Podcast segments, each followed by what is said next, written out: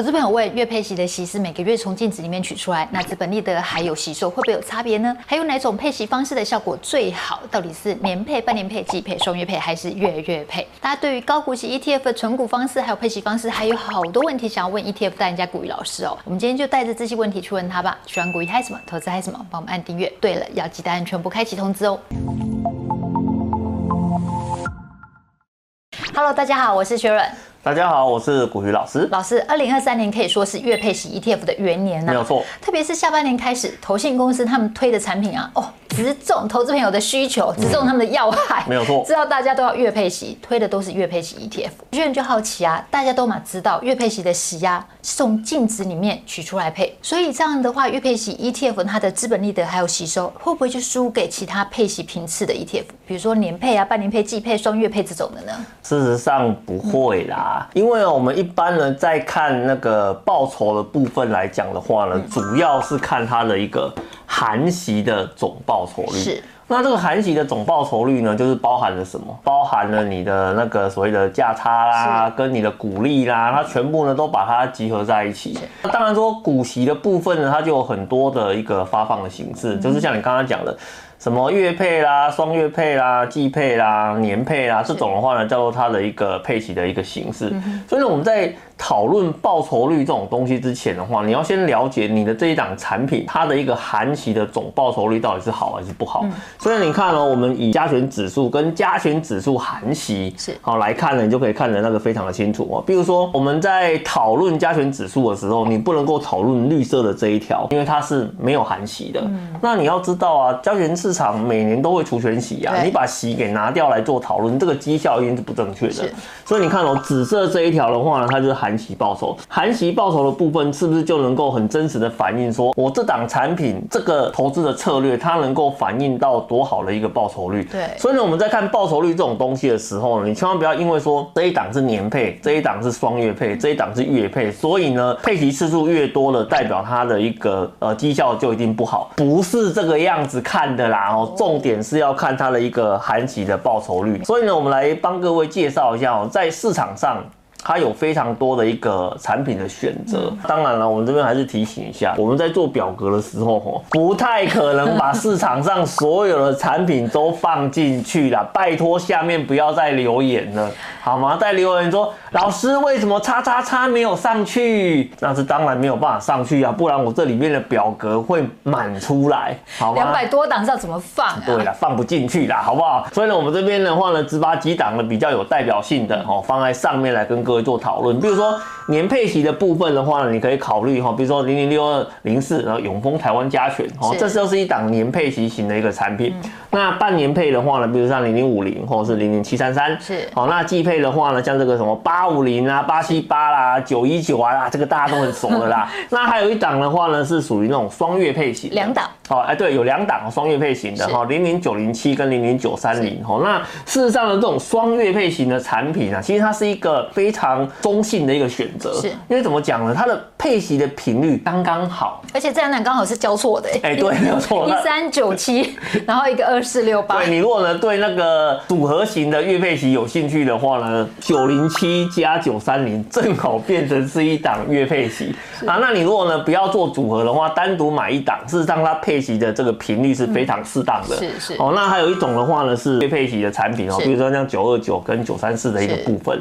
所以呢，我们把这些产品列出来，你会发现，哎呦，你仔细去思考一下，月配、双月配跟季配，它的绩效呢，一定会输给半年配跟年配吗？数字拉出来看，答案绝对跟你想的不一样哦。所以呢，请你千万不要认为说配息的次数比较多，就代表它的绩效一定会有问题，不是这个样子的。是重点的话呢，还是要看它整个含息的总报酬率的表现。所以你看哦，我们把刚刚的列出来的这些产品，我帮你把它的绩效找出来，我们好好的来。看一下哈，如果我们以绩效的角度来看，它到底呢，今年近期交出来的一个表现到底好不好？你看这边配息的形式，年配、半年配、季配、双月配、月配，我全部都拉出来给你看。然后呢，它的近月的绩效表现我也拉给你看，一个月啊，三个月啊，我们全部的人都拉出来给你看。啊，你有没有发现绩效最好的一定是落在？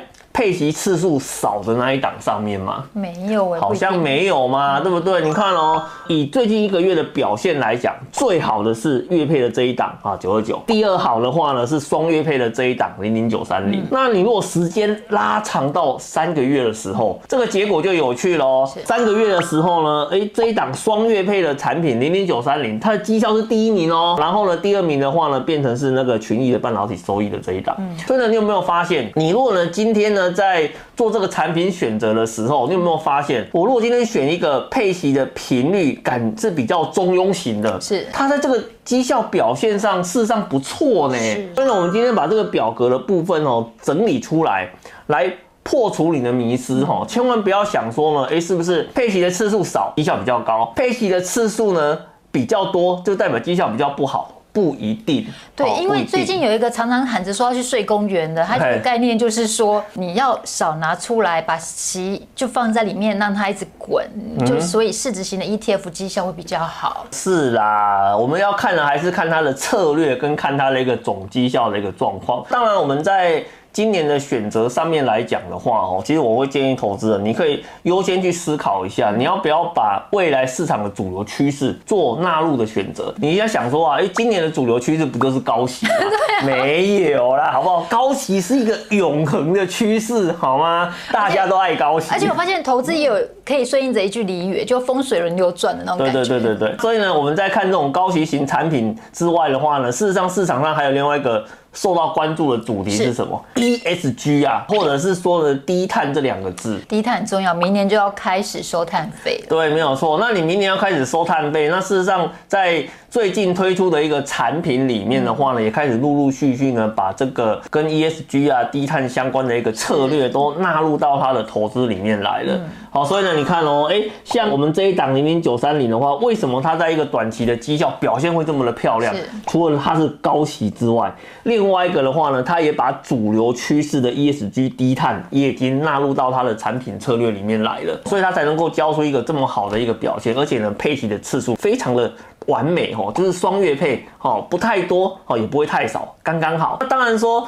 你以为市场上呢只有这一档产品是这个样子吗？嗯，那那好不好？我们今天呢都帮各位整理好了哈。市场上的话呢，到底有几档哦？它是跟 ESG 啊、跟低碳直接来做一个结合的。好，那为什么我们对于 ESG 低碳这件事情，你必须要关注？是。你有没有注意到最近的新闻在讨论什么？碳权交易所启动了。对。哦，那碳权交易所启动的话呢，就代表呢这个碳关税的机制呢也即将要发动。事实上，当我们跨进二零二四年开始，几乎呢从欧盟。美国哈，其他的地方都要开始陆陆续续启动这个所谓的碳关税的机制。所以呢，你今天在投资的商品里面，如果没有把 ESG 跟碳关税当成是一个卡关，那有可能你的成分股里面哦，都会受到这个关税的影响哦。我们以前也有介绍过，这个碳关税啊，最高会影响到一个企业的获利超过两成以上，都拿去付关税啊！哇，吓死人了，两成。所以呢，我们在投资的时候，能够一开始就避免这个问题，是不是？非常的好，所以呢，你看哦，在这种所谓的 ESG 低碳的选择上面的话，我帮各位做了一个整理哦，比如说像这个零零八五零啊，ESG 永续，零零八七八 ESG 高息，零零九二三。低碳五十，还有我们我们刚刚介绍的零零九三零 ESG 低碳高息这一档。如果今今天呢，你非常的认同 ESG 低碳是未来的一个主要的筛选趋势的话呢，那我会建议你，你就可以呢从这几档里面来做一个优先的考量哈。这是呢我们呃给投资朋友的一个小小的建议哈。老师，那我帮投资朋友问一下，像这种它算是市值型的产品，还是算产业型的产品？事实上哦，你要看它的一个选股策略啦哦。比如说呢，它如果是用用市值当成主要的选股逻辑，那它就是市值型的产品。是。那如果说以殖利率当成主要的选股逻辑，那它就是高息型的产品。所以呢，我们来看一下，在刚刚的表格里面，零零八五零跟零零九二三，它的主要逻辑呢是先从市值开始做筛选。所以呢，这两档的话呢，我们会把它归类到它是市值型的产品。那像那个零零八七八跟零零九三零，它是以殖利率当成主主要的选股逻辑，所以呢，它是属于高息型的产品。好，那这边的话呢，提供给我们的投资朋友来做一个参考。说到这个，我觉得蛮有趣的，因为我最近看了一支影片啊，就是说像零零八五零啊或零零九二三，他们虽然是市值型，可是它还是有加入一些因子在里面，所以它的绩效会不如老字号的市值型 ETF，会这样吗？在讲说啊，你如果今天认为说加了因子之后，它的绩效一定比较不好，那很简单，我就只问你一件事情，你把零零五零跟零零八五零放在一起比比看，为什么？因为呢，这两档产品它都是以市值当成主要的排序，一档是纯市值，是一档的话呢，只加入了 ESG 当成是它的一个考量，加了一点点因子，就导致它的纯度不好了，导致呢它的绩效不好了。你把数字摊开出来看，我跟各位提醒一下。含息报酬率，你把它摊开出来看一下，你会发现一个很有趣的现象。哎呦，这个零零八五零每年都比零零五零还要高，所以你看完数据之后，你才会有。真正的答案，嗯，不要凭感觉啦，好不好？如果今天投资都凭感觉就会赚钱的话，没有穷人的啦，好不好？所以摊开数据来看最准啊。对对对，没有错哈。哎，不过这是一个分众市场啊，不论哪种配息的频次啊，都有适合它的族群。就请老师帮我们回复一下，就帮我们整理一下，就刚提到那种年配、半年配、季配、双月配、月配，他们各适合什么样的投资朋友？还有就是哪一种存股方式的效果最好？那我们这边来帮各位做一个分类哈，就是呢，我们把人的部分分成三大类，哦，一个呢叫做年轻人，嗯，一个的话呢叫做中壮年，嗯，另外一个的话呢叫做呃老年人。那基本上哈，我们在挑这种产品的时候啊，不同的年龄层你需要的这个产品的配齐的频率不太一样。以年轻人为例，年轻人的话呢，他有的是时间，嗯，那他唯一要做的事情是什么？减少呢提领的次数，你这样子。本金才能够尽可能去做滚动的一个动作，所以呢，像这种年轻人的部分，我会比较建议哦，你可以挑那种年配息的啦，或是半年配的啦，甚至不配息的一个产品。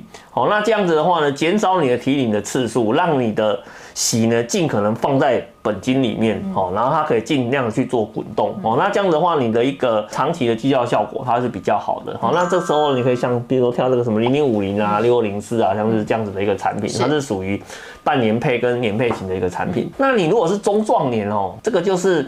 有点尴尬，你知道吗？因为我常常在讲说，中壮年是属于夹心组，上有高堂，下有妻小。好，那这种的话呢，它也需要绩效，然后呢，它也需要呢，哦，一点足够的配息的频率。那像这种的话呢，我们就会建议啊，像这种季配型的一个产品，或者是呢双月配息的一个产品，就是。还可以的一个配息的频率，然后呢，它的一个配息的一个殖利率跟它的一个含息的总报酬率也不会太差。是，哦，那这样子的话呢，可以去满足到你的一个投资上面的一个需求。哦，所以呢，像在呃这个中壮年的部分的话，我们就会呃建议他哦，你可以把你的资金呢布局在零零九三零这档产品上面。那你如果是老年人的话，我跟你讲，老年人哦最大的问题是什么？他的收入已经断掉了，那你今天收入断掉了，然后呢，你每个月是不是还是有固定的支出？是，那你这时候你需要的是什么？其实就很明显嘛，你人都老年了，你还买个不配齐的产品干什么？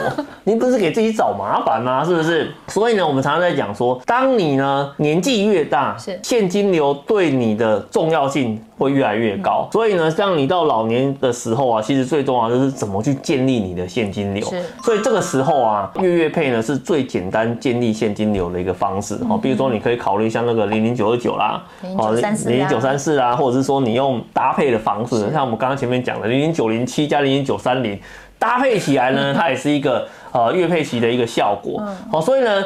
在不同的一个年龄层的话呢，你对于配息频率的需求可能呢会有点不太一样哦。那当然啦，根据你不同的一个需求，你再来好好的去选一些哦含息总报酬表现上比较漂亮的这个产品。那我想呢，对你在投资的这个帮助上应该会是还不错的。嗯，说到零零九三零啊，它一月份要第一次除息了耶！啊，真的吗？对啊，它除息时间就一月十七号，而且你知道吗？它的配息金额预估是零点二零八，换算下来的年化值利率。Yeah. 高达七趴耶，第一次配息就七趴，哦，那不错哦。所以如果投资朋友有兴趣的话，可以在一月十六号之前买进，就可以参与这次除息喽。谢谢古雨老师分享，来喽，薛仁的口头禅来喽，投资简单获利三个步骤，选对标的，定期定额拿 action 就完成喽。薛仁还是要提醒每位投资朋友的风险属性不同，投资一定有风险，基金投资有赚有赔，申购前还是要看一下公开说明书哦。投资朋友，你买的 ETF 是多久配息一次呢？欢迎在影片下方留言告诉我们哦，因为古雨老师说我动作不够大，投资朋友看不出来我再跟你们互动，我再 repeat 一次。投资朋友，你现在买的 ETF 是多久配息一次呢？欢迎在影片下方留言告诉我们哦，股鱼老师也都会看哦。想要看更多股鱼还有什么投资还有什么，帮我们按赞、分享、订阅、开启小米小铃铛，要记得按全部开启才看到我们全部的影片。拜拜，拜拜。